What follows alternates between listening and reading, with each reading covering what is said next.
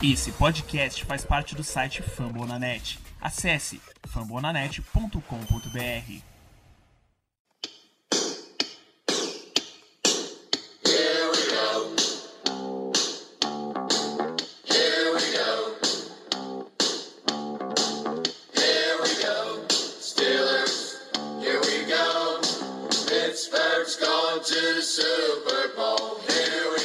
Fala aí, galera!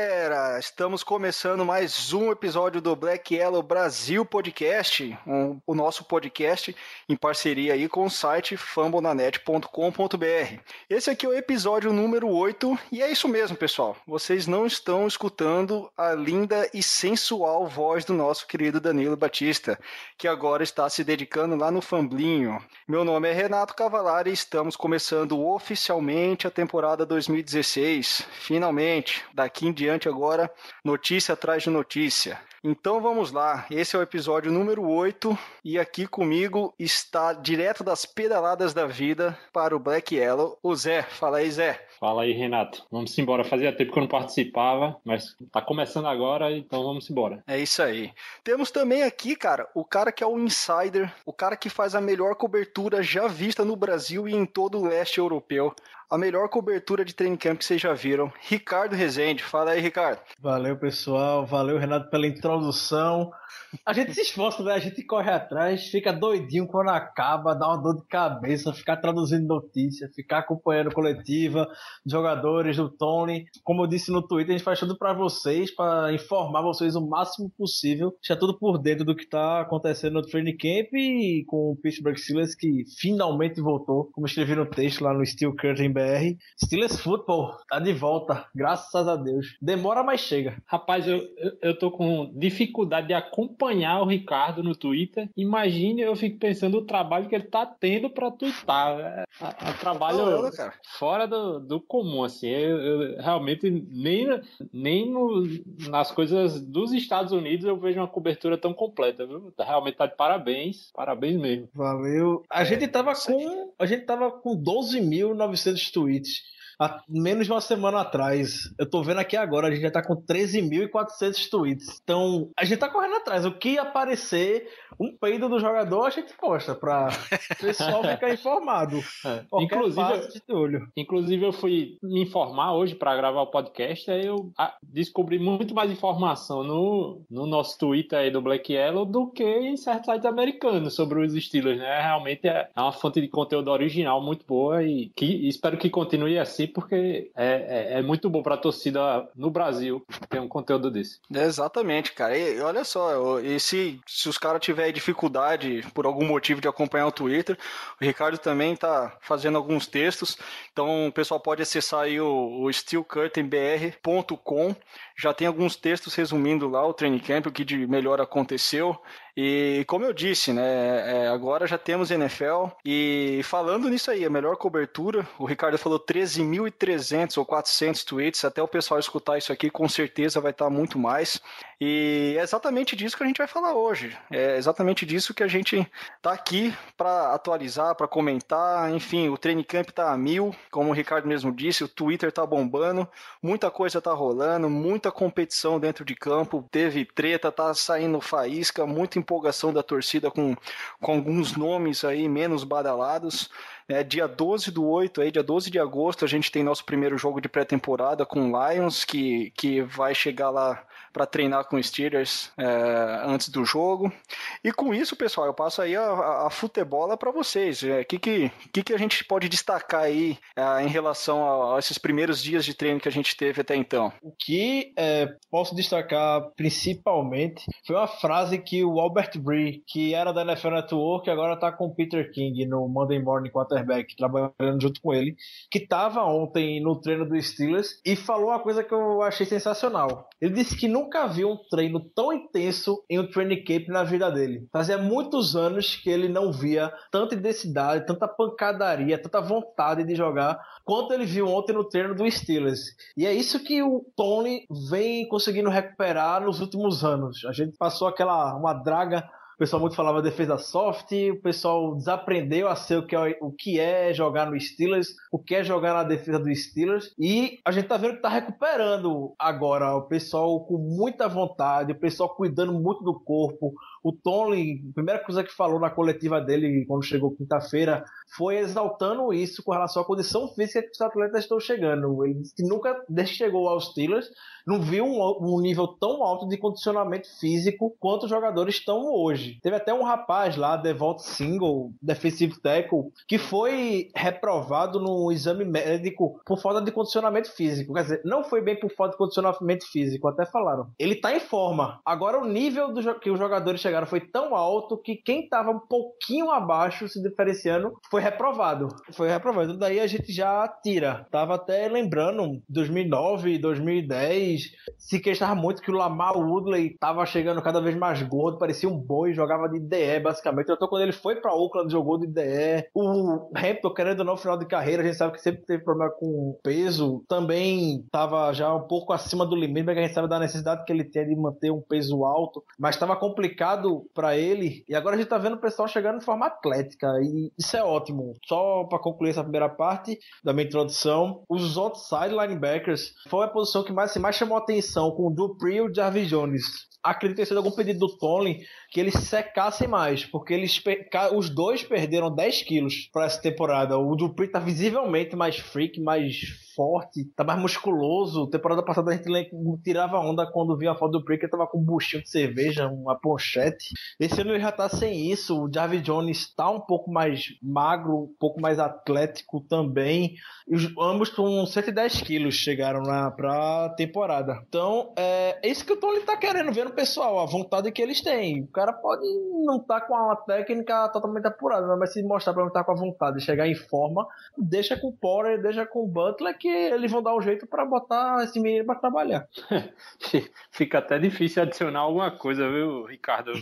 Depois desse comentário do Training Camp, realmente é uma competição bem desleal tentar comentar qualquer coisa do TC no mesmo episódio que você, mas é, me deixa muito feliz, muito feliz, muito empolgado mesmo ver a volta do, do estilo, estilo futebol, né? Do, pelo menos do lado defensivo, essa de jogar com, com força, né? Jogar o futebol de old school, assim, de, de os jogadores jogarem sério e não para parar a jogada, era uma coisa que se, fazia muita falta, na, fez muita falta nas últimas duas temporadas, principalmente que parecia que os Steelers não conseguiam terminar a jogada, assim, do, do, é, do, do ataque do, de qualquer time, de qualquer ataque, por mais fraco que fosse, parecia que eles conseguiam sempre ganhar jardas. E eu acho que esse ano, é, um dos objetivos que tem na cabeça do Tony é não, não dar mais jardas do que necessário assim, para o adversário. É, acabar é, com, por exemplo, o Shazier, que tem uma potência muito grande de é, avançar na linha de scrimmage e conseguir tackles para perda de jardas, é ele conseguir isso com mais frequência aí, trabalha em todos os jogadores. Isso, o Sean Davis também chegando, também tem essa capacidade, é um freak físico, também nisso é, é, é mudança de mentalidade. Aliás, não é nenhuma mudança de mentalidade, é um retorno da mentalidade que, que sempre teve e que se perdeu. Acho que por é, nos últimos nos últimos anos envelheceu, a renovação demorou a chegar, mas acho que a renovação chegou agora. Bacana. E em relação relação ao, ao Jarvis Jones, uh, ele tá no último ano de contrato dele e o Steelers não optou, a gente já mencionou em outros podcasts, Uh, esse então tem que ser o ano da vida dele, pelo menos da permanência dele ou no time ou até mesmo na liga, porque é um cara que não teve a, a, a opção de contrato do, de calor ao último, último ano, né, o quinto ano, é, exercida, e se não passar e se não, não conseguir a renovação aí ano que vem, ele pode ficar queimado até na liga e viver para sempre aquele aquele roda-roda em, em, times apenas para completar elenco e ser um eventual uh, eventual backup aí em situações mais diferentes. Como, como que vocês enxergam em relação ao Jarvis Jones essa é, é, para ele ter qual que seria o manual de sobrevivência para Jarvis Jones nessa temporada? Bom, Renato, eu, eu sinceramente eu acho que ele vai bem, principalmente pelo trabalho trabalho do, trabalho do Joey Porter com ele, mas eu acho que ele não vai ser, não irá ser bom o suficiente para que ele continue no time. Acho que ele vai ter uma boa temporada, mas não vai ser uma breakout season, vai ser uma temporada melhor do que ele já teve. Mas eu acho que ele tá bem próximo da limitação dele, assim, não e como você disse, tende até prejudicar o futuro dele. Eu acho que ele vai ser um jogador limitado. Não, não chega a ser um bust, mas também não vai ser um jogador top na posição. Para mim, eu vejo muito isso no Jarvis Jones. Ele é aquele cara esforçado, né? A gente vê que ele tem até vontade, fica em forma, faz o que o coach Steph pede, mas não é só isso, né? Pro cara ter sucesso na NFL. O cara tem que ter aquele, como é que posso falar? Outside linebacker numa defesa é, como os Steelers, você é, tem que ter fome, daquele, cara. É, tem o cara tem que ter aquele fator X, o cara tem que ter é. aquele fator X, aquele diferencial pra ter sucesso na posição. Ele tem, ele não ganhou a opção de quinto ano de contrato. O Colbert falou que ele quer que use, quer que o David Jones use isso como motivação para essa temporada. O Porter conta com ele, falou até hoje que o David Jones vai conseguir mais de 10 sacks em 2016. Eu, isso foi uma boa prediction da gente, né? Falar que o David Jones teria mais de 10 sacks. E o Porter chegou para a empresa e falou a mesma coisa. Então, é, eu não acho também que ele seja um boost, um mau jogador. Ele ajuda contra o jogo corrido, mas não tem, não tem uh, aquele DNA que o Chazier tem de ser playmaker, de aparecer na grande hora Jeff Jones vai chegar lá e fazer o sec, como tinha o James Harrison e como tinha o Lamar Woodley alguns anos atrás. Não e ele foi um cara game changer, ele não é um game changer. E o Jarvis Jones foi o cara trazido acho, com todo mundo pensando que ele foi assim, cara. Foi uma festa generalizada, é, assim. Exatamente. Foi, foi, uma micareta em Pittsburgh quando ele sobrou para os Steelers pra... draftá-lo. É, foi isso. Foi sucesso nas paradas. E, é. Eu até acho que o, é, essa escolha do Jarvis Jones serviu como lição atenção pro Tony nos drafts seguintes para não ir nessa onda de uma need imediata, como foi até no draft desse ano, algum jogador de estrela que tenha caído muito, como teve esse ano com o Noah Space e Maio Jack. O, o, o, o, Tony ficou com essa lição, que o Jarvis Jones na época estava com alguns problemas de saúde, não fez um combine bom é, e tudo mais. Eu não acho que ele vai conseguir.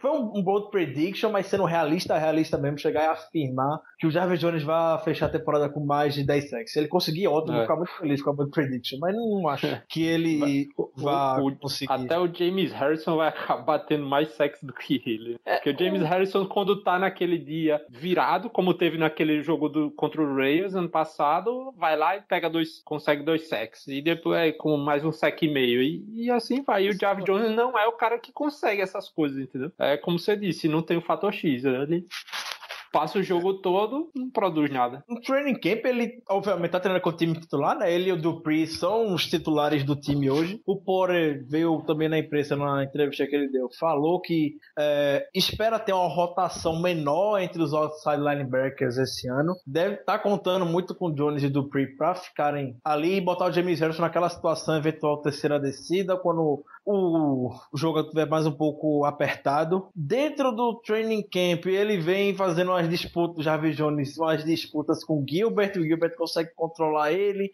Contra o Villanueva, ele consegue bem até vez ou outra, mas não é aquele que está chamando atenção, como o Chazier vem chamando atenção dia após dia.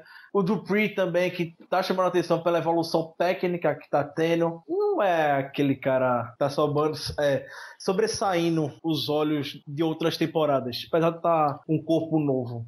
É, não, não, não há uma necessidade de fato que ele realmente seja o superstar, assim, para que a defesa funcione. Por exemplo, Super Bowl 40, a gente ganhou Super Bowl 40, o, o, o, o outside linebacker do lado esquerdo, que fazia oposição ao Joey Porter, era um cara que não era estrela, né? Pouca gente lembra de quem era. É o Clark Haggers, né? É Clark Haggers, exatamente. Mas o problema não é esse, o problema é que se esperou muito do Jarvis Jones e ele não. É, é mais a decepção do que a falta de qualidade, né? Do, em relação a ele. Eu, ele vai jogar, vai ser titular esse ano, mas eu acho que é o último ano dele. Os estilos não. Eu não me empolgo. Diferentemente do, do Pri, que eu acho que vai ser Pro Bowl. Mas o Jarvis Jones eu acho que não. Mas você acha que ele já tem possibilidade de ser Pro Bowl em curto prazo? Você o tá dizendo? É. O Pro Bowl, nessa posição de, do cara que tem que ser especialista em pass rush, depende muito da sua quantidade de sacks. É basicamente isso. Se ele for lá para mais de 10 sacks, aí ele entra na história. Se não, não vai. Você não vai ver um outside linebacker de uma defesa 3-4 com 6 sacks, 7, 7 sacks indo pra Pro Bowl. Isso não, não existe, né? Tem que ser os caras lá que vão pra 15 sacks, 13 sacks. É,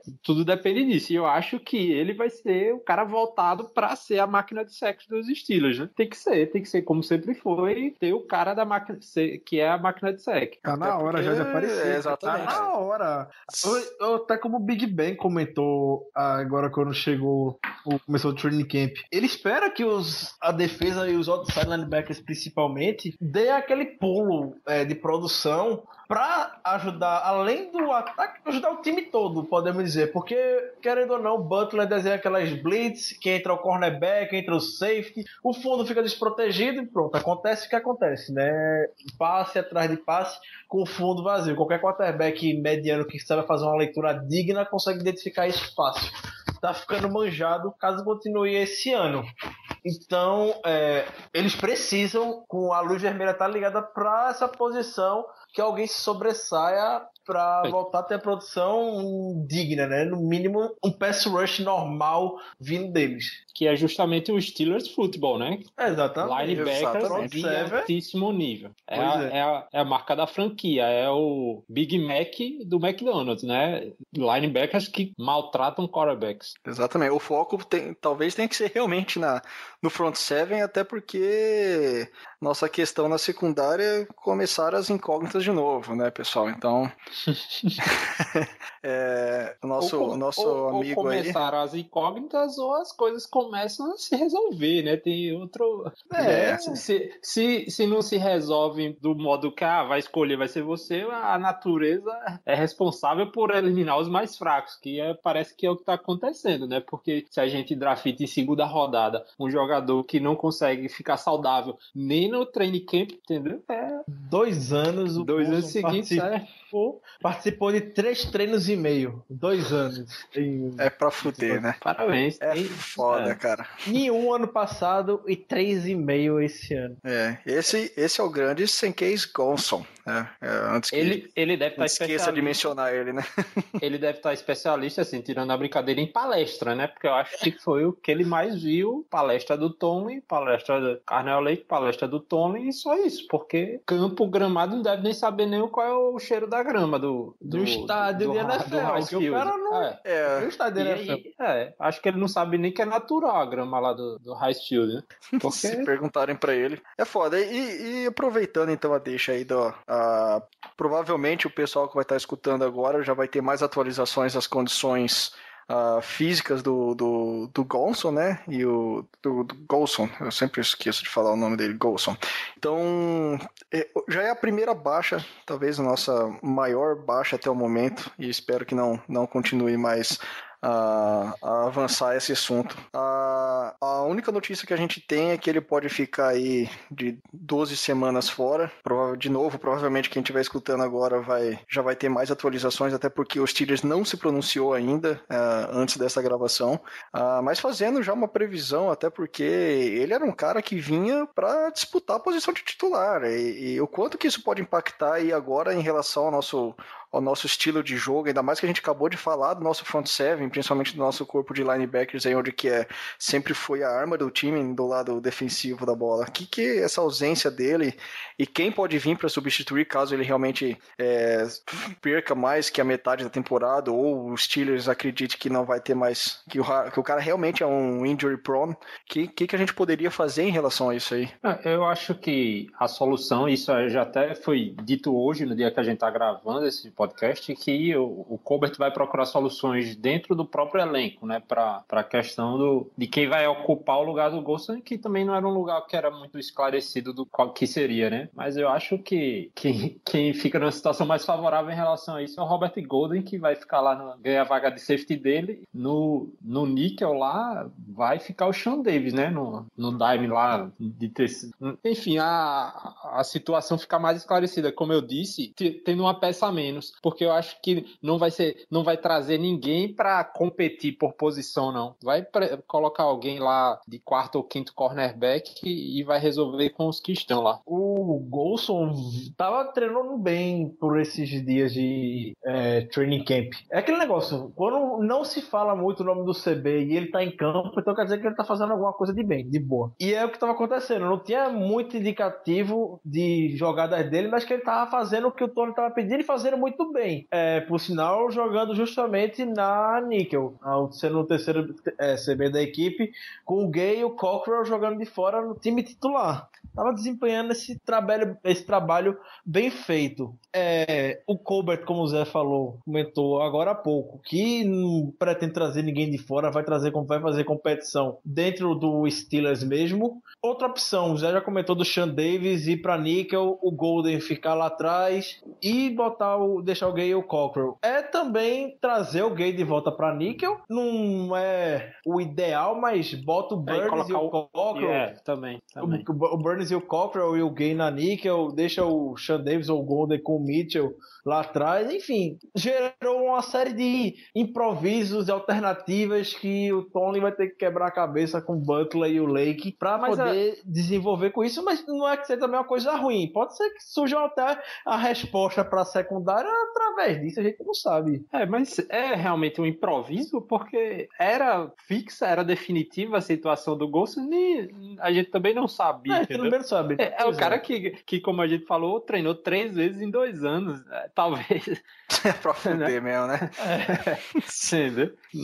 As coisas começam a se definir. É, lesão faz parte do esporte, do, não só do esporte, faz parte do negócio, né? Não dá pra, pra chorar lesão, não, assim. Principalmente e... desse tipo de jogador. Né? É, até pelo tom que o Kobe tava falando, não tava muito animado na entrevista que ele deu agora há pouco. Não tava muito entusiasmado. Surgiu até alguns reportes agora pela noite que o, o Golson, a lesão é mais grave do que foi reportado hoje pela manhã, que ele pode perder até quatro meses desse temporada. Então voltaria em dezembro, final de temporada, não sabe nem se quando voltar teria espaço como titular da equipe. Teria que subir de novo no depth chart, até porque a gente não sabe como é que vai estar até daqui até lá. É, eu acho que tá. a, a, a, carreira do, do Golson se encaminha para ser meio parecido com a do Sean Spence, assim. De é, tá lá um ano, não jogou, outro ano não jogou, aí vai, quando ele chegar a jogar, vai ser regular, né? Vai, vai contribuir, mas também não vai ser aquele o potencial que se esperou e beleza, e depois siga a sua vida, vai para outro time.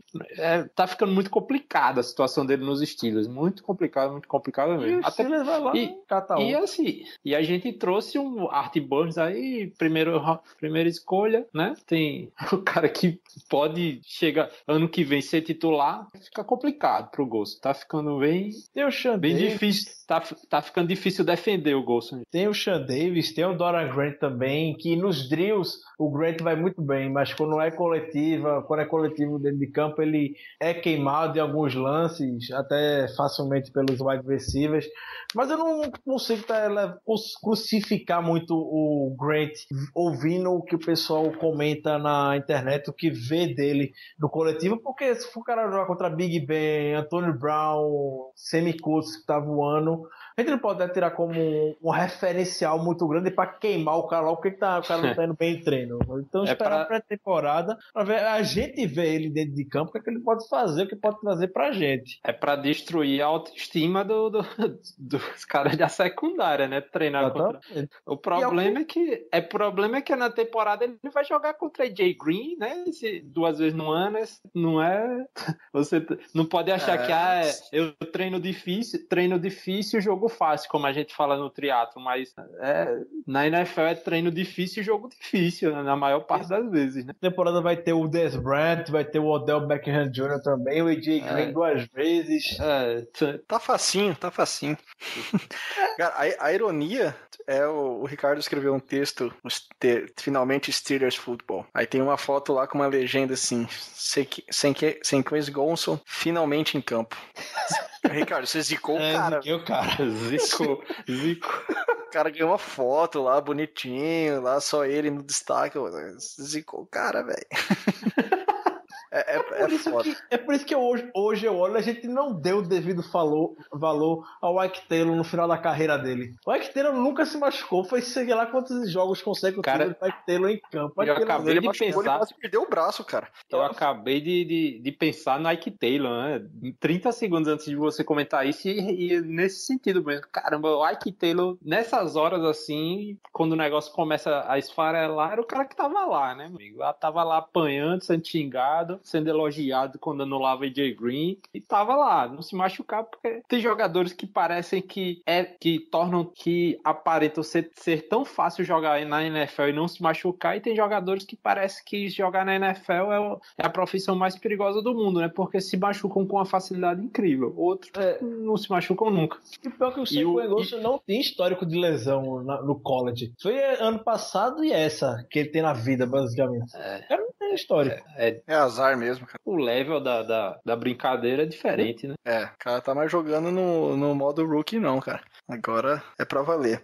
E aí, aproveitando o, o papel da secundária aí que a gente tava falando, infelizmente o, o Golson aí foi uma, uma baixa por enquanto. Vamos ver o que, que vai sair aí nos, nos próximos dias.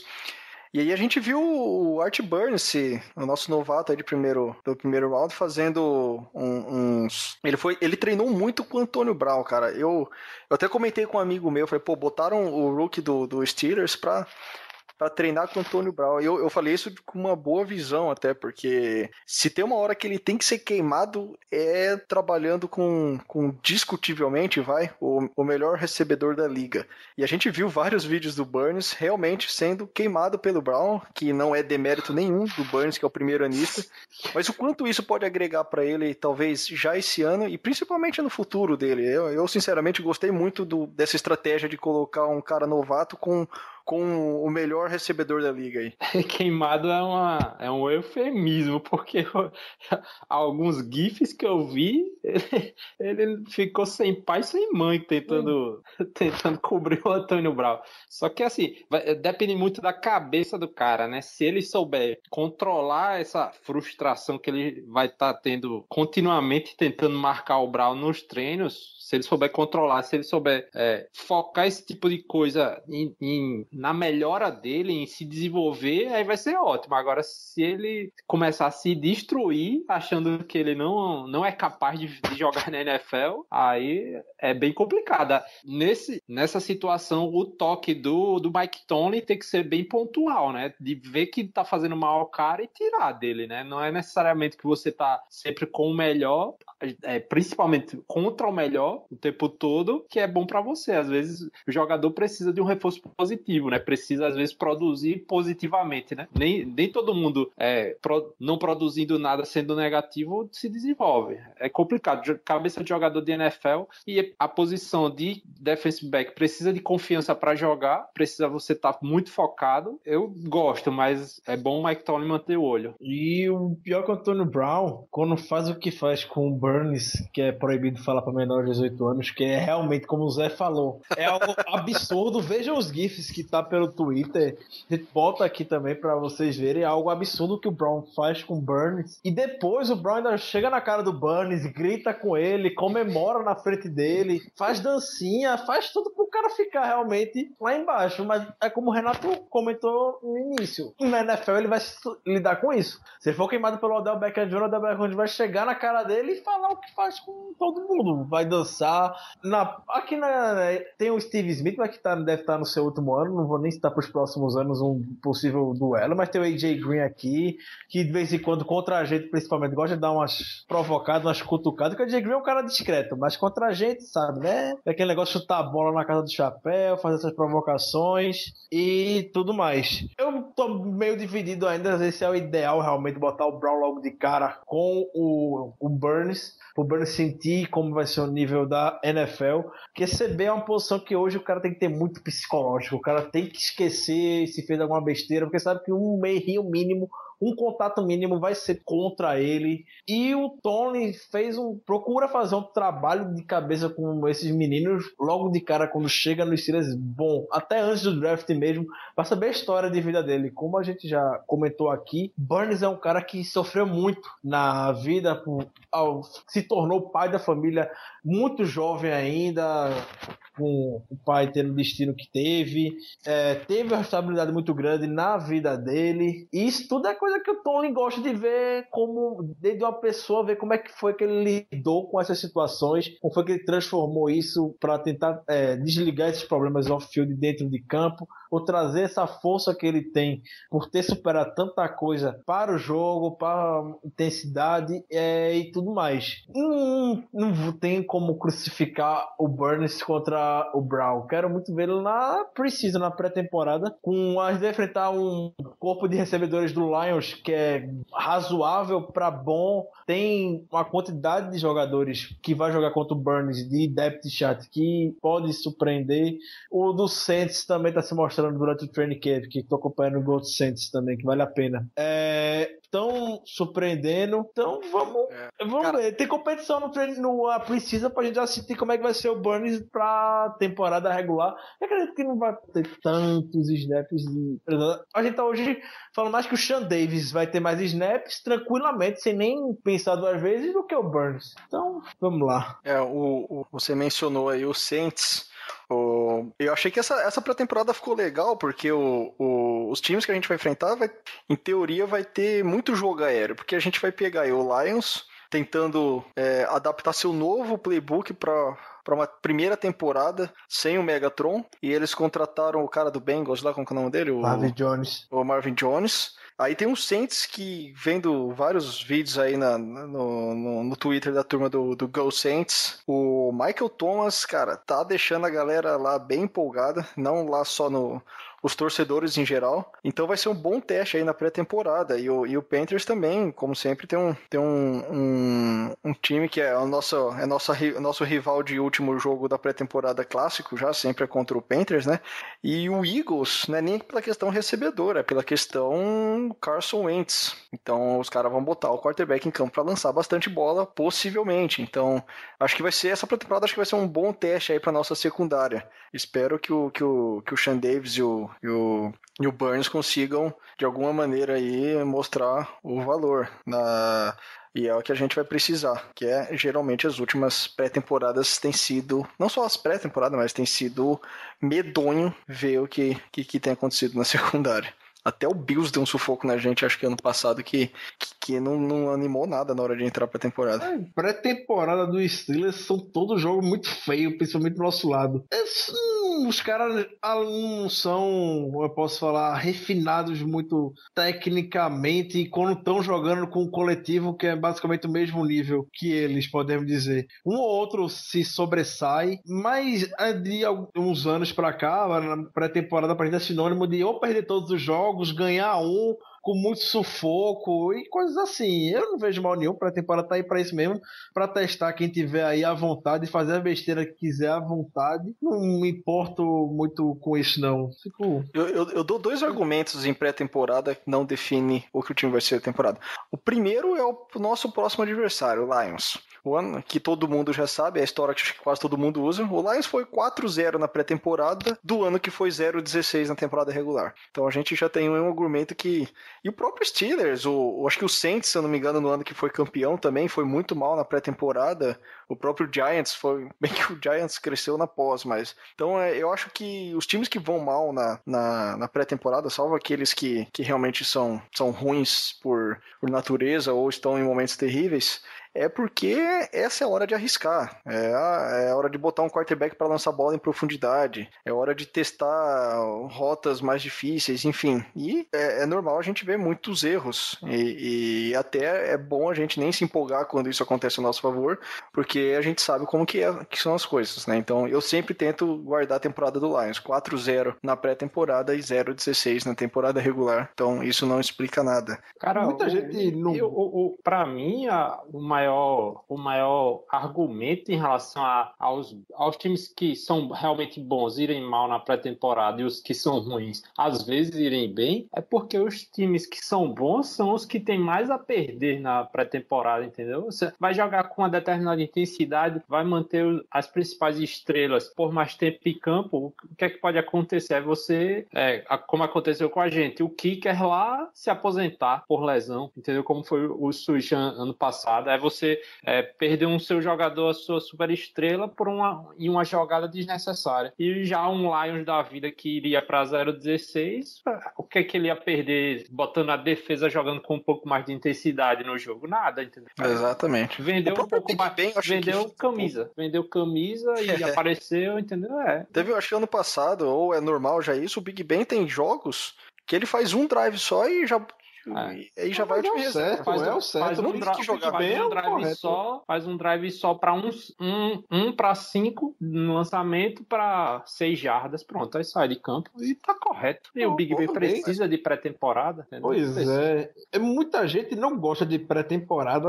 Eu até entendo, porque toda. Porque é chato. É chato ver jogo de Não é que é chato. O problema de pré-temporada é que você passou não sei quantos meses doido pra ver um jogo de NFL. Você vai assistir os Steelers, o Big Ben faz cinco lançamentos, erra quatro e sai de campo, meu amigo. É pra todo mundo ficar puto. Não tem ninguém ficar feliz com esse negócio, entendeu? É, pra quem Mas- tá com saudade é foda, velho. É. Eu gosto eu- de pré-temporada. Ó, eu digo a opinião pessoal. Pra mim, é, não, é como se não tivesse jogo, pô. Eu evito até assistir, porque é frustrante, é muito frustrante. Lógico, Ricardo aí é, é, um, é um freak, né? É um cara Eu que. gosto de pré-temporada por causa desses caras. Esse famoso Hulk aparece do nada, que eu gosto de acompanhar. Os Hulks eu também gosto de acompanhar.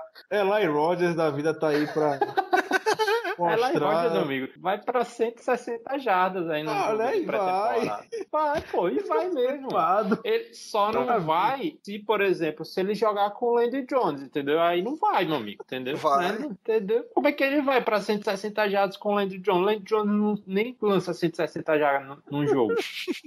Mas o, o Bruce Grodkowski tá de volta. A pior que o Landry Jones tá treinando até na frente do Gronkowski e tal, o quarterback imediato, reserva, mas O tá aqui- Gradkowski, o Gradkowski não é nem o- a, a seara correta de estar comentando sobre esse, o Gradkowski, mas ele é meio que o, o papel do Charlie Batch, né? O cara é um auxiliar do Halley que joga, entendeu? No roster. entendeu? É o papel dele, é esse é o cara que vai ajudar, o cara que vai é, na- quando o tiver um pedido de tempo que o Big Ben for conversar lá, ele vai participar da conversa, entendeu? É esse tipo de cara que não é o Landry Jones, é o cara que conhece o time, mas que não tem também não, não tem aquela expectativa dele entrar pra resolver. O cara que vai entrar pra resolver é o Big Ben, né? O, Pois o é. Gradkowski tá mais pra ajudar o Steph, fazer a ponte entre o Steph e o time. Beleza. É um, Então, QB, assim- é um backup QB clássico dos Steelers, esse tipo, o É. Gradkowski. Então, então, assim, pra finalizar ah, o lado defensivo, antes da gente entrar rapidão no lado. ah, o que, que a gente pode destacar aí da disputa na linha defensiva? A gente viu aí que. não, ah, a gente sabe que o Stephon Tuitt e o,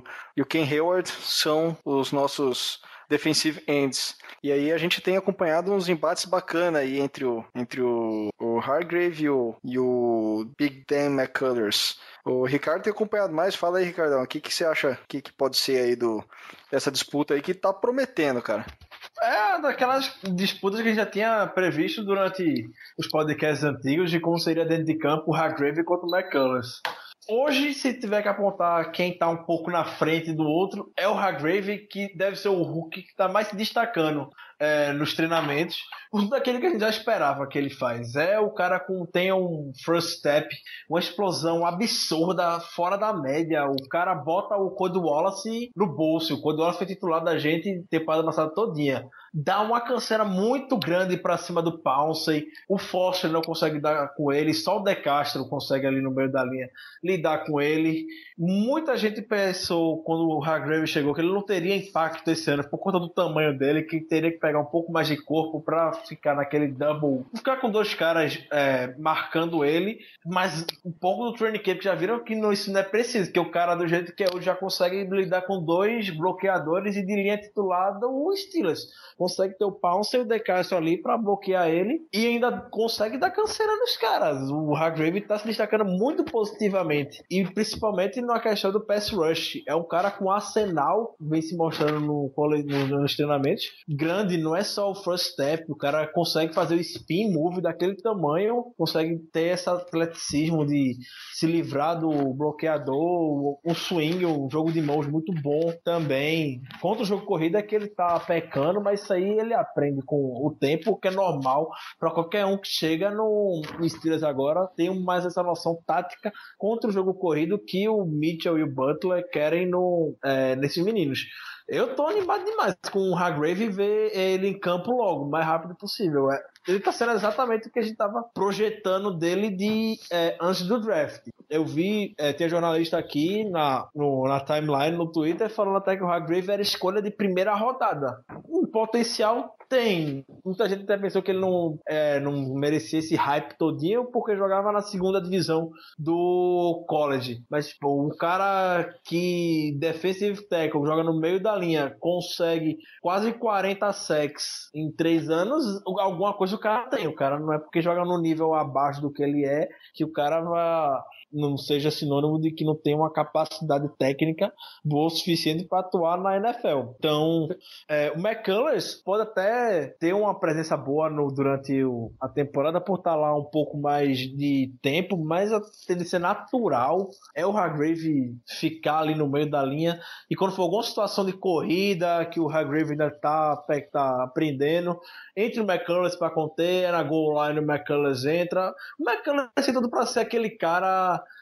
reserva de luxo que a gente vai ter para os anos, anos seguintes para ajudar no depth. É um cara que pode ser útil para a gente, pelo tamanho que ele tem, o tempo que está aqui já prova isso. É, é, assim, é bom ter os dois, né? É, é exatamente. Os dois ainda se é. complementam. É, exatamente. O, o, e eu, assim, eu, eu já, quando participei dos outros podcasts, sempre falei isso. Se, se tem capacidade de jogar, de ser, de jogar como titular, tem que ser o titular, né? Eu estou defendendo isso e eu acho que essa tendência, a gente, nos últimos anos, né?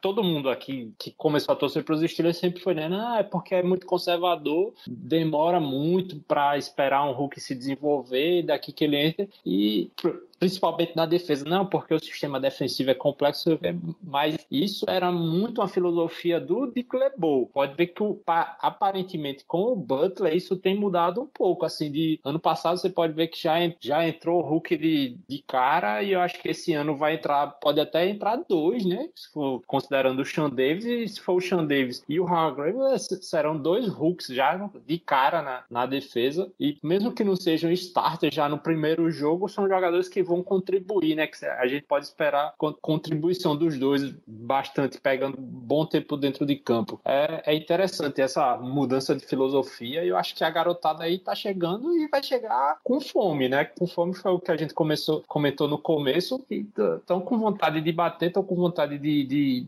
deixar a defesa mais, mais forte e, o pensamento tem que ser esse. E até isso, né, que o, como já a gente comentou no início, o Albert Brie falando da intensidade que tá o treino do Steelers, passa também falar para desses caras novos. A gente comentou no, no primeiro podcast que é, esses caras, o Hargrave, o Sean Davis, por exemplo, são torcedores do Steelers. O Hargrave, desde criança, torce pelo Steelers. O pai do Sean Davis é torcedor fanático do Steelers. O Sean Davis cresceu ouvindo como é a defesa do Steelers, como era Steel Curtin. Sempre quis que ele jogasse no Steelers e hoje ele tá lá. O Hargrave. o, Sean Davis não, o Sean Davis não cresceu vendo Steel Curtin, né? Ele cresceu não, é, é, assistindo James Harrison. Igual é, exatamente. e é James bom. Harrison é, né, também, pô. E ouvindo as histórias do pai dele sobre Steel Curtin, é, tá reforçar ainda mais. Tem até história, os tweets antigos do Hargrave, antes dele nem sonhar em vir pro Steelers, lá em 2011, 2012, já que tá nessa moda, né? De a gente procurar tweet antigo do pessoal pra, Pra Queimar. falar mal, né? pra falar mal. O Hargrave, ele, que ele botava muito, muita lenha quando a defesa do Steelers estava naquela época. Falava, essa não é a defesa do Steelers que a gente conhece. Essa defesa é muito soft. E hoje ele tá lá, nesse processo de rebuild que É. tá perto de se concluir. No, é, Como no dia que ele, no dia que ele perdeu um teco, a galera vai estar lá mostrando Pelo Twitter. Exatamente. Pode, pode ter certeza, cara. Com certeza. O mundo dá voltas, velho. Mas espero que não dê, no caso, né? Espero que, claro, ele vai ter falhas com certeza. É, é um ser humano, melhor que seja o cara. O cara tem. O cara vai ter suas falhas, mas é. Mas- Pode ter certeza que vai ter alguém maldoso no primeiro teco perdido do cara. Vai sobre, mostrar. sobre o Hargraves é uma coisa interessante porque se ele realmente for esse diabo da Tasmania lá dentro da linha defensiva, isso melhora a defesa como um todo, né? Porque como você falou, se ele conseguir desenvolver a capacidade dele de gerar double teams em cima dele, já alivia quem, ah, você vai colocar um double team no defense tackle do, do time, ah, vai deixar o Ken Hayward e o e o tweet sem double team, ah, vamos dobrar também em cima deles, vai deixar o Dupri sem double team, é, vai sobrar espaço para alguém aí nessa história, né? E alguém vai chegar lá. É, Eu, eu vou falar seja o Sean Davis vindo voando lá de trás, vai, é, é muito bom. Faz- o- isso a gente cresceu vendo, se tornou torcedor dos Steelers, fi- apaixonado por essa defesa, vendo lá o- a grande catota lá, o Big Snack, lá preenchendo esse, esse, esse meio da, lá da, da bagaceira lá da, da defesa dos Steelers e era o melhor cara que fazia isso, pô. E se É. a gente voltar a ter isso, é, vai ser fantástico. É, é a base da defesa ali, é, o, é, a, é a fundação lá que ninguém tá vendo, ninguém percebe o que ele tá fazendo, só quem observa muito, só quem entende do, do funcionamento da coisa e o cara é, faz a diferença total no funcionamento de todas as outras posições. A defesa 3-4, o- a- esse cara deve ser o principal nome da defesa que ninguém. A gente nem vê, nem ouve falar muito dele. Por isso que anos passados a gente ficou toda naquela expectativa. Até esse ano. Ah, tem que vir o Billings para dar jeito. Ah, tem o Stalo Tulele que tem que vir também. Ah, É por isso, é por isso, Ô. Ricardo, que eu digo, a gente só faz comentar no Twitter e gravar podcast e jogar videogame. Porque os caras que estão lá é que são os profissionais, é os caras que vão na faculdade fazer scout, é, estudam, trabalham. Se bem que o, o Ricardo passa o dia todo também vendo isso, mas eles lá. Eles lá, eles são especializados. É, Falou, falou no Billings, falou no Billings, chorou por causa do Billings e é, chamou a mãe porque não draftou o Billings. Aí os caras vão lá, pegam o Hargraves e o cara tá se destacando aí, talvez seja o titular. Quem falou em Hargraves pros Steelers na época do pré-draft? Ninguém, pô. É. Exatamente. Mas beleza. Ah, então vamos lá. Passando agora pro, pro, lado, pro lado que tem nos carregado ultimamente aí nas últimas temporadas. É, quem, quem, quem é torcedor mais velho do Steelers sabe que a defesa é o grande ponto da história. E ultimamente, nas últimas temporadas, a gente tem visto o ataque. Então, passando aí pro lado do ataque, vamos, vamos já incluir também possíveis discussões aí do, do Special Team junto com o pessoal do ataque. O que, que a gente pode aí então destacar? Os, os, os pontos altos desses primeiros dias de, de, de treinamento, as baixas ou os pontos baixos que a gente teve aí, é, talvez decepções ou, ou jogadores que a gente esperava mais em campo. Como que tá nosso ataque para esse 2016 nesses, nessa primeira parte do training camp? O nome que vem mais destacando, vem voando, diria nem só do ataque como do time todo, é o Semicotes. O que o pessoal diz que ele tá fazendo dentro de campo é algo absurdo, que sobressai facilmente os olhos de todo mundo. Tanto na velocidade quanto na força, fazendo exatamente aquilo que a gente esperava que o Semicotes veio para fazer, o que ele era no college, aquele cara da big play, de brigar pela bola lá no alto, de ser o cara físico, de não tomar conhecimento de quem tá na frente, pronto. É, o Semicotes chegou no Steelers ano passado totalmente fora de forma, como muita gente falou, né? Passou a temporada toda afastado, é, basicamente. Então, só no, a lembrança que a gente mais tem dele é no final da temporada contra no playoff contra o Broncos, quando o, Brown tava fora de, de ação. Então, é, o Semicotes vai conseguir substituir o Bryant,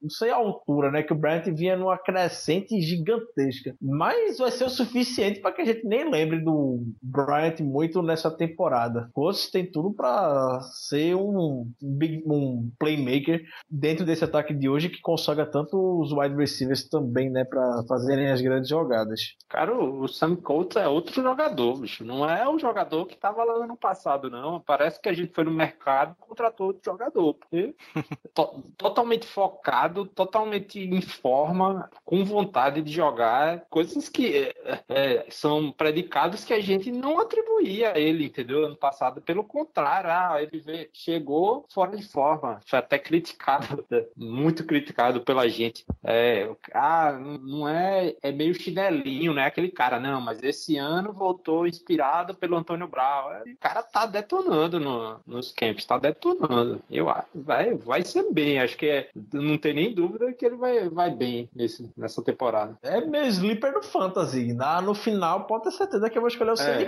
Coates pro meu time de Fantasy. É, é, é vai ser o, o Sammy Coates vai ser uma máquina de touchdowns esse ano. Pode soltar boa prediction? Pode? Pode. Mais de 15, touch- mais de 15 touchdowns pro Sammy em 2016. Rapaz. Bota- Mais de 15. É. Ricardo, se a gente for anotar todas as suas bold predictions, se todas. Cara, se 50% virar realidade, velho, a gente vai ser campeão com sobra. Tem que, Mais de tem 15 que... touchdowns pro Coates. Sensacional. Mas é aquele cara de red 15 zone que vai aparecer. Cara, Olha que alguém já tinha soltado que o, que o Ladarius Green ia ser nosso jogador com mais touchdown. É isso? Ou com, com mais. É, na, no podcast, acho que passado ou retrasado. Então já, Caramba. já temos um Ah, conflito de, de bold prediction dentro do time aí. Essa aí, essa aí. do E ninguém, tá, ninguém, ninguém coloca dinheiro mais no Antônio Brown, né? Já é, é Sammy Coates, é Ladarius Green, Antônio Brown. Não, Antônio, Antônio Brown é, Tá retorna amigo, velho. Sem semi-coates. Semi-coates com 15 touchdowns. Ladario Green com 10 já vão ser 25 com a É, conta do beleza, aí Big o Ben. Antônio Brown já foi pra 2.500 jardas. É. Antônio Brown carrega o time e aí lá no, na, na, Na red zone, na entra o zone é Ladarius Green e. Aí o Antônio Brown termina com 2.500 jardas, dois touchdowns. É pra fuder. Rapaz, vai ser touchdown. Olha o Big Ben passando o recorde do Peyton Manning. 50, vai vai pra 63 touchdowns. Desse jeito que tá andando as E coisas. olha, já é outra, viu? Que O que eu tenho Não, não tem era dele como, que velho. recorde Essa. Agora o recorde de touchdown pessoal. também. É, Não, não tem como. que a- mas Nota-se É que muito- a maior qualidade desse podcast não é o clubismo, não é a.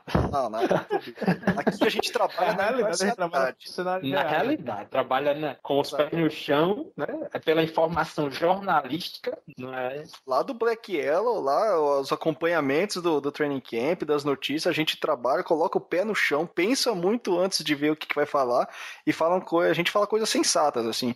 Eu acho que nem devia ser bold prediction, isso é 15 É, touchdown pro Coates, é realidade. É, é realidade. Não, e digo mais, antes do Bahia. Não, louco, mas... Cara, que bosta. É, Ai, que beleza. Ah, Enfim, beleza. vamos- Vamos, vamos seguir aqui. então. Segue a bola, segue o jogo. Ah, a ah, pelota. até perdi o fio da meada aqui, porque essa aí foi boa, cara. Foi show de bola. Vamos, vamos ver mais aqui tem.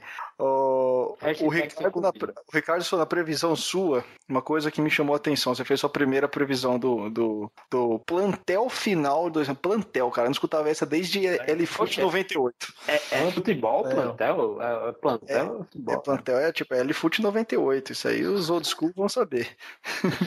Sim, sim.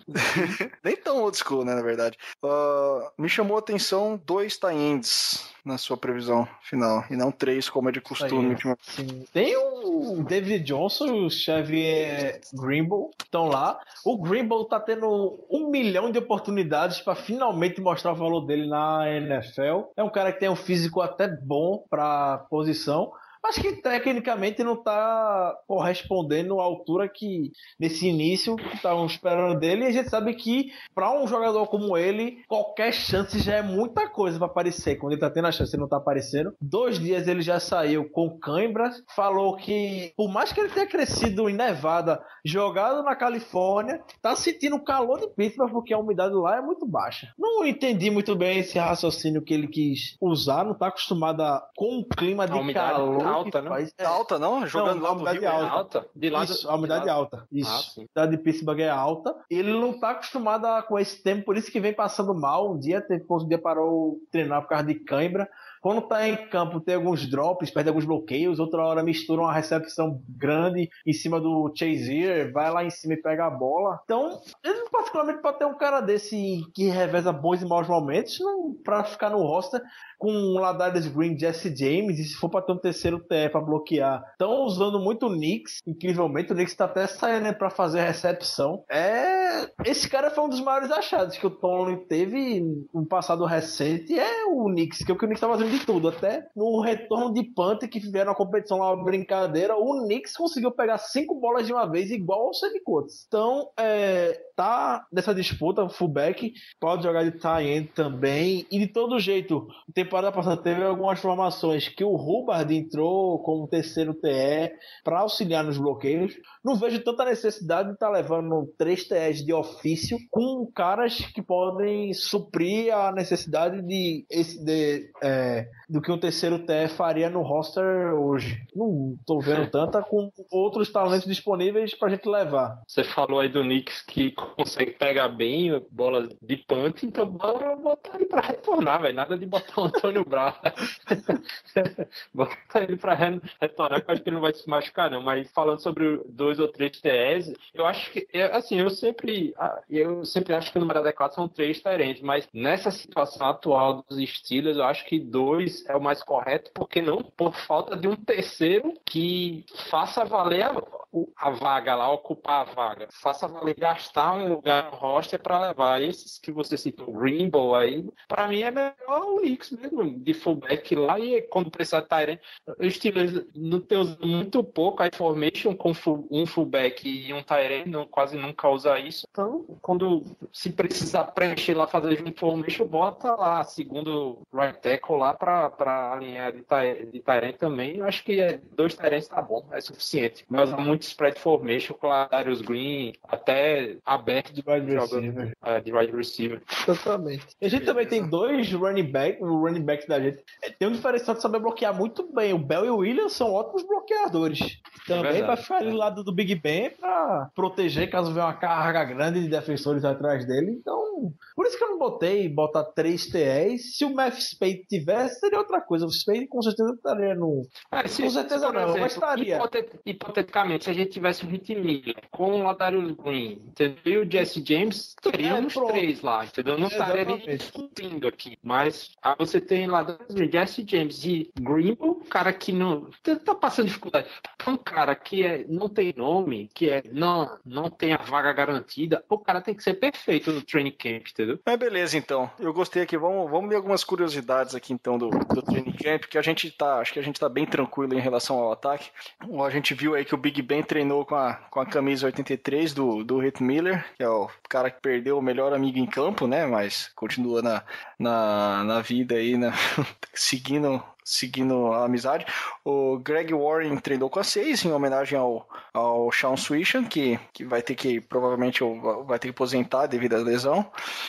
Ah, e que mais? O... A gente está esperando então o... que o Marquis Paulson fique bem saudável. Ele tem, tem treinado, é, fazendo. Ah, tem feito one on one com o Big Dan McCullers, né? Então, para a gente não ser até bem repetitivo em falar do, do Pons, que a gente já falou no, no episódio da, da OL. E o, a, a disputa pelo fullback, acho que a gente também não tem mais nada. A gente tinha o, o Mandel Dixon. Ah, ninguém, ninguém nem sabe desse cara lá. Não, não vi Ninguém- é uma colônia de férias, né? a esse cara no treino. Nenhuma. Ah, É, exatamente. colônia de férias. Vou- eu quero, só mais uma Tem o David curiosidade. Johnson, né, Ricardo? É, o Não David tá? Johnson também. Não tá, não tem muita indicação dele participando no treino. Não tem uma participação ativa. É, algo que me É. chamou a atenção, que você tweetou assim já falando de outra coisa, foi o, o Boswell chutando, treinando 50 ou mais jardas, né? E sendo bastante efetivo, né? Acho que isso é uma excelente notícia para os Steelers, né? É, não, é, passar a temporada é muito bom, era muito bom ter um kicker automático nas, dentro das 40 jadas, mas aquelas 10 jardias que o ataque não conseguia pegar, se a gente conseguir converter em três pontos, faz muita diferença, que é a diferença que o Ravens tem, que a gente não e que, pô, quantos jogos a gente perdeu por causa disso. Então eu fico até aliviado, mas o tempo essa semana em Pittsburgh, no dia que teve isso, era aquele dia de chuva, que o treino É, foi adiado e tudo mais, e o- o Boswell com o tempo que tava conseguiu chutar 50 É, cara, ele, o menino tem personalidade. Ele é, o bicho é, é faca na caveira. é- é- gosta de chutar na. na- é. Só comentar aqui, só para descontrair mesmo, com relação ao que o pessoal muito tem falado, que são coisas que a gente não vê, que jornalista não vê pessoalmente, mas que pelos jogos de celular consegue ver, que é a febre que os jogadores estão com Pokémon GO. Tem muito. O Steelers chegou no dia, no dia seguinte já tinha dois ginásios Pokémon lá e brigas constantes que o pessoal via, uma, uma troca constante de liderança de ginásio muito rápido. É, Pokémon aparecia lá na região de onde estavam. Tem até um vídeo do James do que o James Harrison gravou de Jarvis Jones fazendo movimentos com o celular na mão, que o Ja- o James Harrison postou na legenda. O que é que o Jarvis Jones está fazendo? E O James tá Harrison jogando- joga Pokémon GO? Não, o James Harrison Acho que ele só não. filmou. Então, ele filmou o Jarvis Jones de longe, assim, escondido. O James Harrison tava dentro de uma sala, o Jarvis Jones tava do lado de fora com o celular na mão, apontando pra várias coisas. Muito Jarvis provavelmente Jones- jogando Pokémon GO. Jarvis cara, o Jones Jarvis Jones. mereceu. Jarvis Jones mereceu 7x1, cara. Porque tem que estar na academia malhando e não jogando Pokémon GO. Tanto que ele tentou pegar um Pokémon depois e contundiu o pulso, né? Tem, Tem que parar com essas coisas aí. pegar o Pokémon. É pra fuder, cara. É, e também o- até o clima, outra coisa também pra falar. Até comentei, comparei. É, alguns momentos o clima de Vegas, seleção brasileira, Copa 2006, que fica o training camp. Porque os caras gostam muito de tirar onda. D'Angelo Williams gosta de tirar onda, mas quando tira onda com ele, o D'Angelo Williams fica puto da vida. Essa é fácil. semana mesmo, os caras, pra brincar, foram inventar de cantar parabéns. O Hayward puxou um parabéns pra você pro D'Angelo Williams. A torcida foi na onda, que não sabia. E não era aniversário, Aniversário da do cara abril. Williams em abril. Ter ficado putaço. foi aquela gargalhada, todo mundo rindo, a torcida cantando parabéns pra ele. Daí o Williams desesperado falou que não era aniversário dele. E todo mundo no time caiu numa gargalhada gigantesca, Tony rindo. No dia seguinte, o Hayward Mala foi lá de novo e puxou parabéns pra você pro D'Angelo Williams. O pessoal ficou cantando de novo. O D'Angelo Williams ficou puto, não gostou. Então é é um clima bom que tá. É, é isso que o Tony consegue trazer, pela idade que tem, deixar uma atmosfera bem leve, ao mesmo tempo intensa, com os jogadores, não se tornar aquele negócio chato, que a gente sabe, né? É. Principalmente o James Harrison se queixa muito, fica longe da família, se isola no training camp, no, com os companheiros de time, então deixa aquele clima, né? Mais amigável, descontraído com os jogadores. Eu acho- Eu, acho isso ótimo. Quem foi que se pegou? Foi no- o. no Se-? Foram dois caras que eu não sei nem quem é, é eu não sei quem é, que eu nunca ouvi. É, Foram, né? É o Mihalik, que eu também não faço a menor ideia quem seja, e o Calchad Lions, que tá desde a temporada passada no Steelers. Se pegaram lá, hum, separaram na hora, aí pronto. Todo ano tem essas brigas mesmo. É. Espera o Lions chegar. Semana que vem que a gente vai ver o Certeza que vai Steelers se atracando. Vai, o Vice já tá se preparando pra quem vai se atacar. Pode fazer um bolão aí, com quem, pronto, deixa o bolão. Quem o Vice Williams vai se atracar no, do Lions? Vai se atracar com alguém, pode ter certeza disso. Rapaz, tem que saber alguém do Lions agora.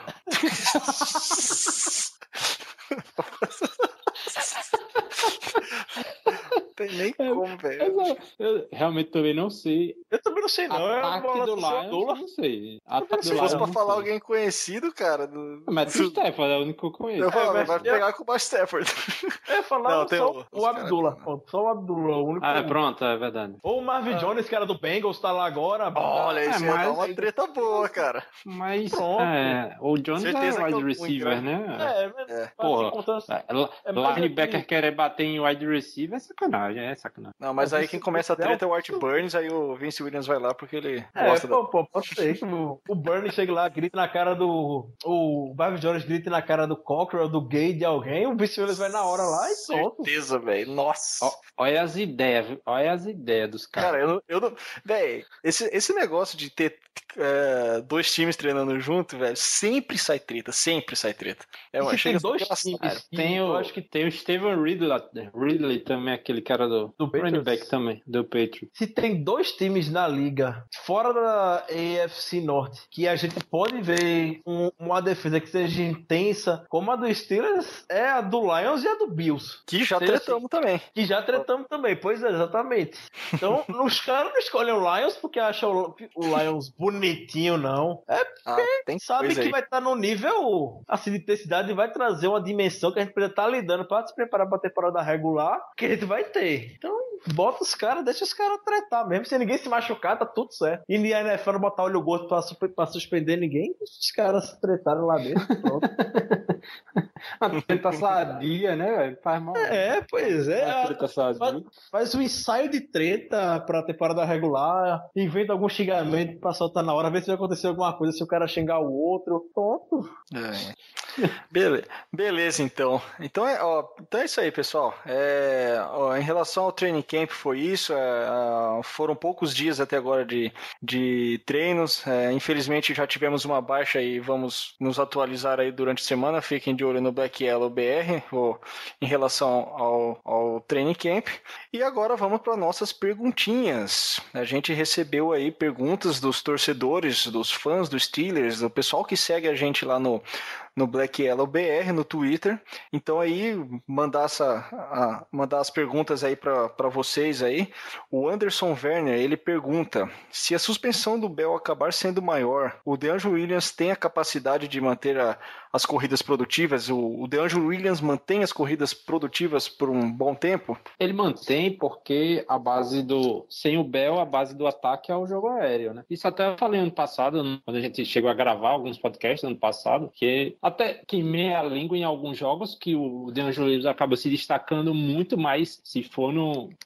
Num termo de longo prazo, de jogar 10 jogos, ou a temporada toda, que tem até essa possibilidade, até surgiu essa possibilidade do Bell ficar a temporada toda fora. É, aí o Williams não vai carregar 25 bolas por jogo, não. É, é- isso é irreal. Mas ele sempre que pega a bola tem total capacidade, tanto física, apesar da idade, quanto mental, de conhecimento de jogo e de habilidade de, de ser muito produtivo. A gente viu ano passado isso. Principalmente entrar na acho. endzone. Eu também acho, vai manter o nível produtivo, o ataque não vai parar de correr, não vai botar Big Ben lançando 50 bolas por jogo, porque o Bell vai estar fora e o Daniel Williams vai estar em campo. Então, a pergunta do, do Anderson foi relação a manter produtiva, vai. A gente só não vai ter aquele fator que a gente comentou na defesa, aquele fator X de playmaker como o Bell. Se é, por exemplo, ano passado, aquele momento contra o Chargers, que o Bell pega a bola e entra na endzone, se for o Daniel Williams naquela hora, o Daniel Williams não ia entrar na endzone, ele teria perdido o jogo. Então essa dimensão que o Bell traz de diferente, pro, de diferente do Daniel Williams. Com Na verdade, aquela bola não teria- Ah. Naquela jogada não teria sido o DeAngelo Williams no Wild Não Pack, mesmo. Né? Não, não, mas mesmo se fosse o Angelo Williams entrando com a, correndo com a bola no handoff do Michael Vick, não ia entrar de todo jeito. Dependendo do que fosse acontecer, eu tenho certeza que o Daniel é, não ia entrar, é. entendeu? Se fosse o cenário Muda a semelhante corrida. Muda a dimensão. É, você analisar só a produção. Ah, o Bell tá fazendo dois TDs. O DeAngelo Williams pode ir lá e fazer dois TDs no jogo. entendeu? É, analisar só a produção, mas a dimensão que o ataque toma do, do que o Bell é capaz de fazer em qualquer jogada é diferente do que o Exatamente. DeAngelo Williams consegue fazer em qualquer jogada. Essa é a diferença. O DeAngelo Williams é muito bom. É, o DeAngelo Williams é muito bom. O Bell muito minha é língua. um dos melhores da NFL. Beleza, então. Seguindo aqui, o Diego Alex, ele pergunta aí. Rapaz, velho, é só, é só suspensão esse time.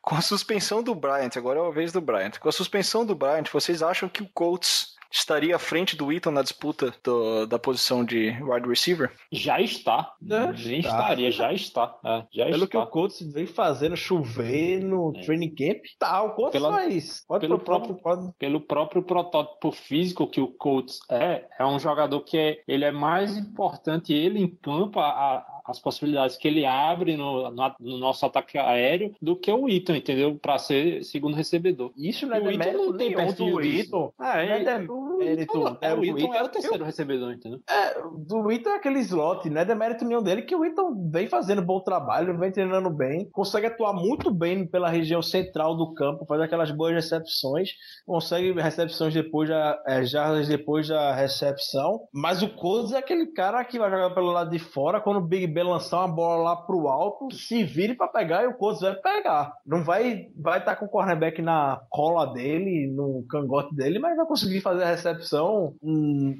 lutando lá em cima no alto, como o Brett fazia, vai conseguir ter uma diferença física de corpo grande com relação ao marcador vai fazer as jogadas. Eu acho que vai ser o Brown, vai ser um de um lado, o Coates do outro lado, jogando pelo lado de fora, e o Eaton na, no slot por dentro. Tá ótimo assim o ataque. Tá, Tá muito ótimo. bonito. Tá muito bonito. Até porque pro Colts ter 15 touchdowns, ele precisa pegar essas bolas difíceis aí, né, velho? Exatamente. Ele vai pegar. Beleza, então.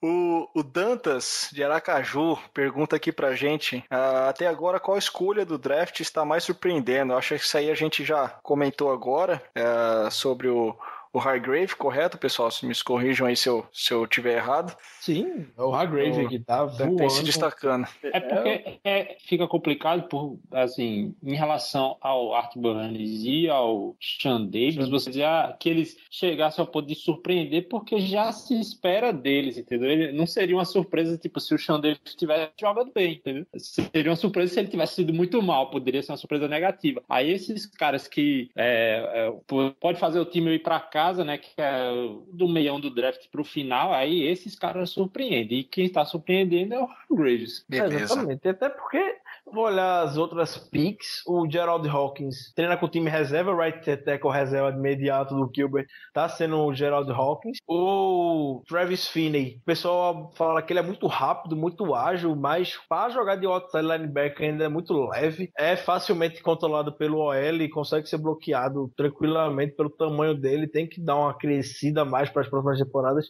sentar com o James Harrison um ano na academia para chegar no que vem forte. E Acordar o 4 Tyler horas da manhã É, o Tyler Matakevich é o tá jogando no terceiro time, mas o pessoal disse que ele tá jogando no box, tá se comparando ao Vince Williams pela intensidade com que joga. O pessoal tá chamando ele de Dirt Red, até porque ele é ruivo, né? O pessoal chama de Dirt Red, como ele tá jogando, mas não tá saindo sobressaindo como o Hargrave vem chamando a atenção de todo mundo. É porque esses caras ah, ah, que você citou aí, Ricardo, todos são de posições que já são, assim, definitivas. deixa eu- Porque, é. Ele não- tem competição. Já o Hargraves tem competição com o McCullers, né? É mais, é mais fácil pro Har- Hargraves surpre- é, surpreender alguma coisa. Se o Hargraves chegasse lá e fosse o Casey Hampton no auge da carreira, ele não ia se destacar, não. Ia ficar lá no cantinho dele.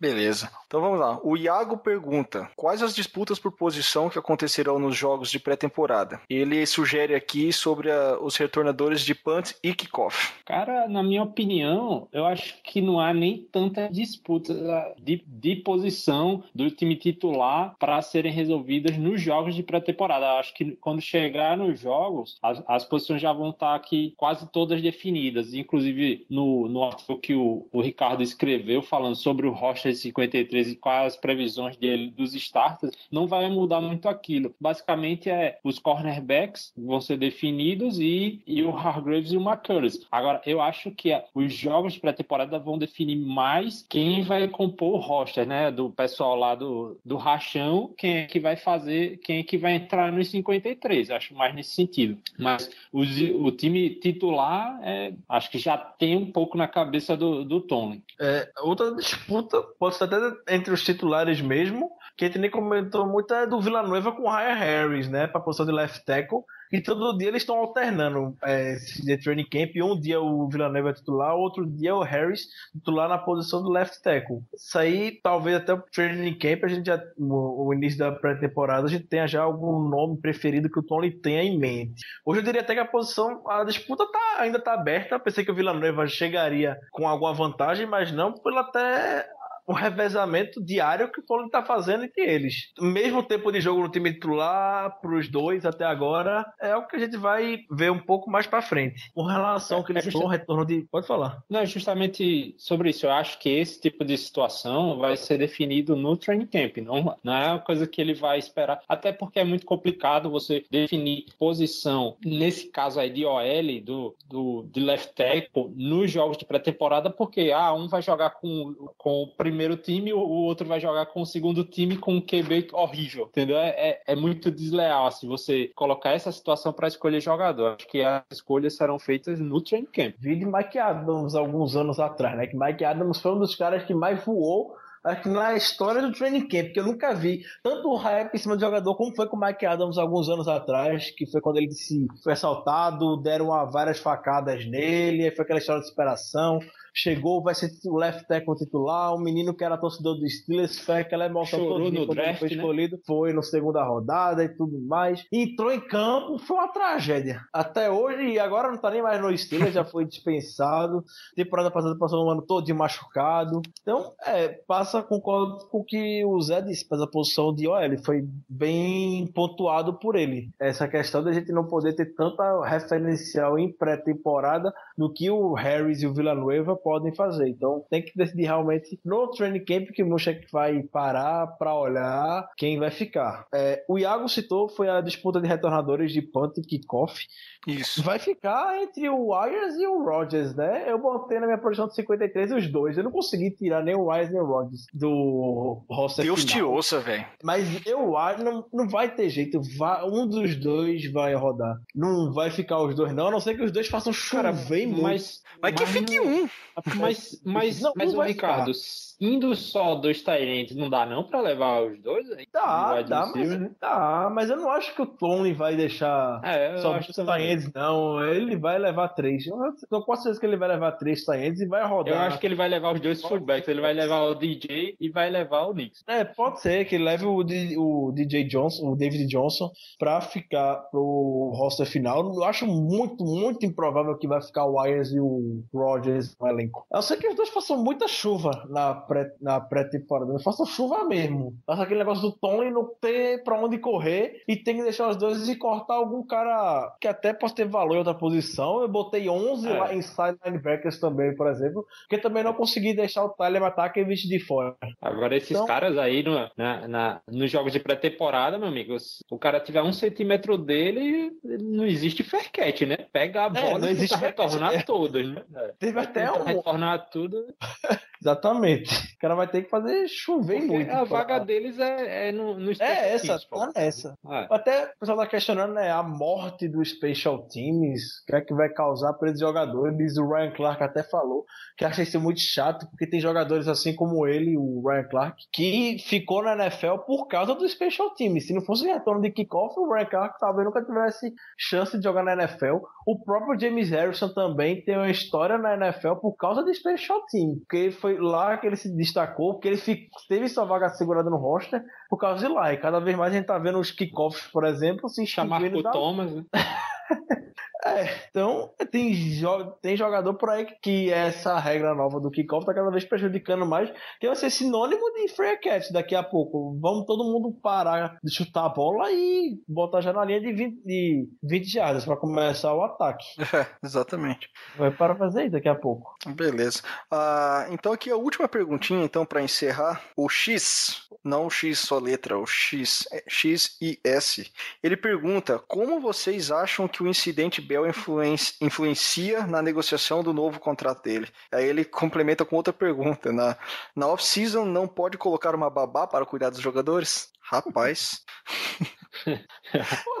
é bem que eu gostaria. sabia, né, velho? O problema, o problema, meu amigo, é se a babá gostar também da maconha. Tá no meio. É mais fácil o cara converter a babá do que o. É, eu acho que a- uma babá aí, meu amigo, dependendo, não é sendo machista não, mas as babás iam pro, ia pro bagaceiro também, junto com as malas lá dos caras, os caras ficam perdidos, pô. Em teoria, a babá são até Bel. cara, né, velho? Rapaz, Mas não dá certo. quando, quando saiu a notícia do Bel, de suspensão do cara, rapaz, esse cara é, é problemático. Ele é, é meio maluco da cabeça, né? Porque não tem jeito, não. O, o Bel, a gente vai passar a carreira toda dele com ele tendo esses problemas, pô. Não tem jeito. Não tem Uma jeito. Ah, vamos lá. O Bel, o Bel que deixou mais todo mundo assim questionando é a questão dele tá uma contradição muito grande com o que ele fala. Ele fala em junho que veio para a empresa e falou que não perdeu nenhum teste da NFL, tá fazendo tudo que a NFL pede, tá seguindo as regras, tá satisfeito e tudo mais. Aí depois ele mesmo vem para a mesma empresa que falou isso em junho para falar que desde abril ele sabia que já teria seria suspenso por quatro É, jogos. O, o Bel, Então- me- o Bel, assim, desde o começo da carreira, assim, não, até às vezes brinco com isso aqui no, no podcast, mas desde o começo da carreira ele me parece estar sendo muito mal gerenciado. Essas coisas, pô, é, é uma coisa de, de empresário, e gerente e tal, e até gerente de mídias sociais que esses caras têm também, são profissionais super especializados, porque você vê jogadores com um trabalho excepcional que você fica apaixonado pelo cara quando segue nas redes sociais, e tem jogador que, pô, o Bel é uma porra louca, entendeu? O negócio é que ele é um jogador excepcional. Agora, a postura do cara, o cara, primeiro ano, novato, te- teve problema, pô, entendeu? Teve problema, né? entendeu? cantar rap, É- agora é a versão dele ficar cantando rap, as companhias É, com que é. ele anda, já se prejudicou quando teve o Blount como contato, agora vez ou outra é visto, foi já com o Snoop Dogg, esse pessoal desse meio que a gente sabe que não é preconceito nem nada, respeito todo mundo que faz o seu consumo de droga, mas consome, a gente sabe que consome a maconha, até o Bel pode falar, não, não quero, mas, ah, mas ninguém vai ver você fazendo isso aqui nos bastidores, ele vai lá e consome, e tem É, que fazer algum teste, aí é pego no teste, ele não quer falar pra ninguém. Até a gente vê, eu notei uma coisa que eu vi no num docu- pequeno documentário que teve do Bells é, ano passado, da ESPN. Eu vi um dia desses só, um, aquele E60, é o E60 na tradução. Livro que tem aqui no, na ESPN, que passa aqui no Uhum. Brasil também. Fizeram com o Bell, que foi justamente no dia do jogo contra o Patriots, na estreia da temporada passada, que o Bell não poderia nem ficar em, não tava nem em Pittsburgh, tava em casa vendo o jogo. E a Josina Anderson, se não me engano, foi a, foi a repórter que fez essa matéria com ele. Não me lembro agora, se foi a Josina Anderson, não lembro, realmente não lembro. Foi, se não foi uma pessoa bem, uma moça bem parecida com ela. Questionou uma coisa pro eu também vou recordar que não me lembro agora. E o Bel falou uma coisa, sendo que antes, tempos antes, o Bel já tinha dito outra coisa e se contradisse de novo. E ela, que o Bel falou que nunca tinha consumido maconha antes. E na reportagem falou que já tinha consumido maconha. Então, opa, É, ele você é, tinha é dito antes que não ter consumido. E agora já tá falando que, tá consum... que já consumiu. Então é muita contradição que tem no Bel desde o ano passado. É um cara complicado, como eu disse, está sendo muito mal gerenciado. Essas declarações que se contradizem o tempo todo, não é o Bel falando, é alguém que está dizendo para ele dizer, ah, diga isso agora, diga isso, porque você dizendo isso na hora lá do recurso ser julgado é, vai ser mais favorável para a gente. Esses caras têm muito dinheiro e é, é- sempre tem gente por trás de qualquer atitude que ele toma nesse sentido. Agora tem que ser mais profissional. O negócio está faltando É. profissionalismo. E a, a pergunta foi sobre o contrato dele, meu amigo. Se vacilando, não tem nem. Corre um, corre um risco sério aí de pegar um contrato muito miúdo, porque É, como é que você vai. como é- tem. Como é que você vai pagar caro por um jogador que nas últimas temporadas não chegou a jogar 10 jogos por ano, pô? Entendeu? Como é que você Pois é. vai pagar muito por isso? O, o exemplo perfeito do, da antítese do que o Bel é, de como é gerenciada a carreira, né, do jeito que o, a, a do Bel é gerenciada para que esse jogador que eu vou usar como exemplo é gerenciado, é a do Antônio Brown, pô. O Antônio Exato. Brown conseguiu um, um grande contrato quando a estrela do time que estava negociando o contrato era o Mike Wallace. Por quê? Porque o cara é um funcionário perfeito. E olha que o Antônio Brown tem todos os motivos para ter todas as distrações do mundo. É participando de programa de dança na TV e não sei o que. É, cara, é uma. Marqueteiro, é, o wide cara receiver, é, é marqueteiro, é wide receiver cheio de diva, né? Cheio de, de, de excentricidade, às vezes até egoísta, que quer ganhar todas as bolas, mas isso é a vontade de jogar o jogo e ganhar o jogo, pô. Mas você vê que fora do, da, do, do, do futebol, fora da NFL, a, a, a, postura do cara é repressiva. Ele faz o marketing dele, ele ganha o dinheiro dele, mas você não vê o cara como distração, pô. Dificilmente o Antônio, dificilmente, pô, eu nunca vi o Antônio Brown como distração. Até no momento que ele tá negociando um contrato agora, em via de negociar um contrato para se tornar o recebedor mais bem pago da NFL, ele não é uma distração, entendeu? E o Bell, pô, o Bell só é distração, entendeu? É complicado. Off-season pro Bell é torcida com, a, com o negócio na mão, entendeu? Porque tá ficando muito difícil aguardar, esperar nove meses pro, pro Bell jogar bola. Exatamente, ainda desde outubro parado por causa da lesão, né? Também que ele teve temporada passada. Negócio de babá lembrou quando que o, o X comentou, falou aqui. O Dez Bryant, o Cowboys botou uma babá pra cuidar do Dez Bryant quando ele começou a sair um pouco da linha. Hoje ele tá, né? Agora, não sei se é a melhor alternativa você ter. É, bota Ah, o babá, o cara tem que é, o cara tem que ter, criar uma, uma consciência pra, como ser humano, como homem, como profissional que é, saber que vai ser exemplo para muita gente é, por aí. Tem uma origem que veio lá de baixo, cresceu na vida paralela com o futebol americano, tinha poten potencial gigantesco de ser um dos maiores da história pelo talento que tem e se perder por causa de besteira que o Bel vem se perdendo é lamentável isso. É lamentável. Até quando ele vem, até na entrevista coletiva que ele deu, um jornalista fez um periscópio, eu tava olhando pro Bel com todo respeito da palavra, mas com nojo do jeito que o Bel tava se post... é, é, falando. Como o Zé falou, não parecia nem ser ele que tava falando. Ele, não, peço desculpa pela distração, não era isso que eu queria e tudo mais. Eu perdi esse teste sabe, desde agosto, falando com aquela vozinha dele, bem, uma cara bem sonsa, estilo Neymar, que o Neymar faz aquela entrevista bem forçada. Tava o Bel, a cara do Neymar, forçando a É, entrevista de vir público falar. Enfim, tava com nojo do que tava vendo do Bel. o paralelo do Bel com o Neymar é bem, é bem pontual mesmo, assim. Era, lógico que o Neymar, em relação a esse tipo de coisa, Neymar de droga não, não existe, mas de displicência, às vezes, com, com a situação das coisas, Até na rede social mesmo, o Bel, o Bel ficou calado.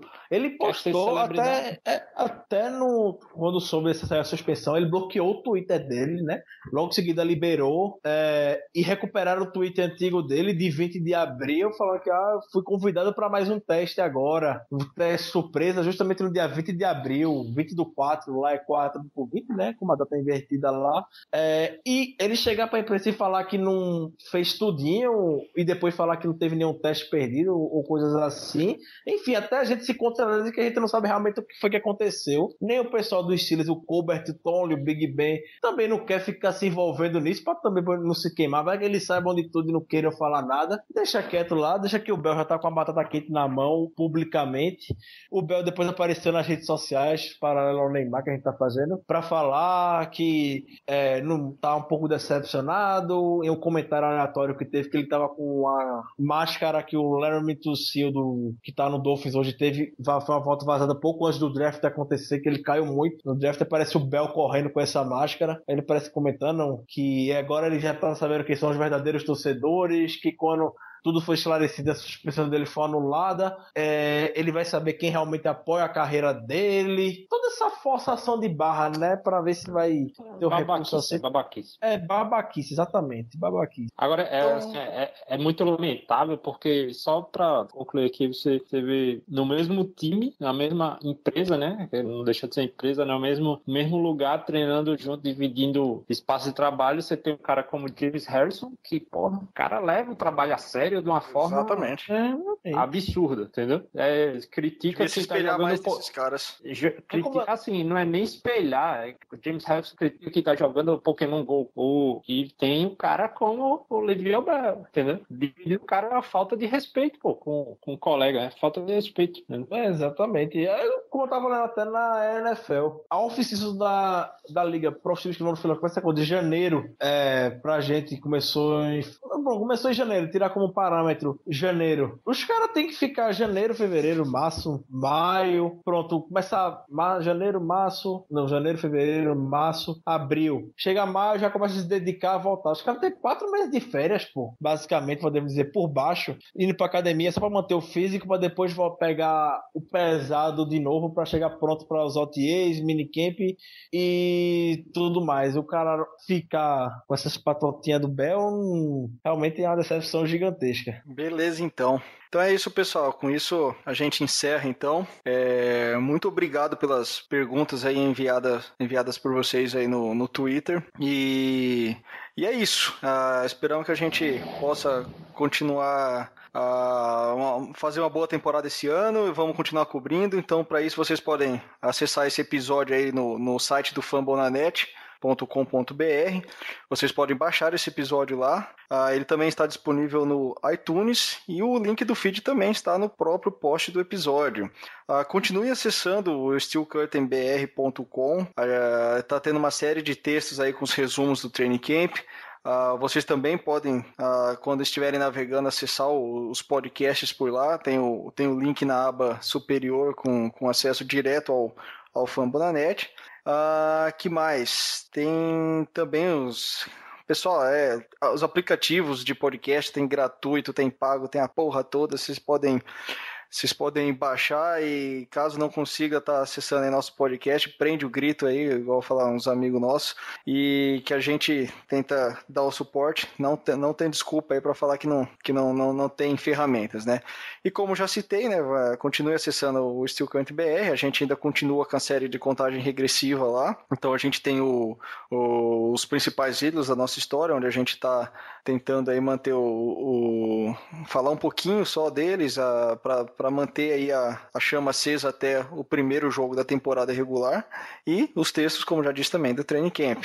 E fiquem de olho, não deixem de seguir aí o, o, o Twitter do Black Yellow BR, então é o arroba Black Yellow BR. O Ricardo tá fazendo a- de novo, agradecer aí a, a cobertura sensacional que o Ricardo tem feito. Então são updates em tempo real, do- o melhor training camp, a melhor cobertura de training camp que a gente tem, tem recebido, é, é, sabe da canseira que dá, sabe da canseira que é ter que escutar entrevistas, até mesmo assistir as entrevistas de, de técnico, de jogador ao mesmo tempo, pegar as informações, traduzir, mandar pra galera.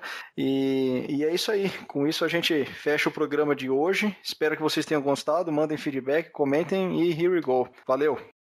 Yeah, uh-huh, you know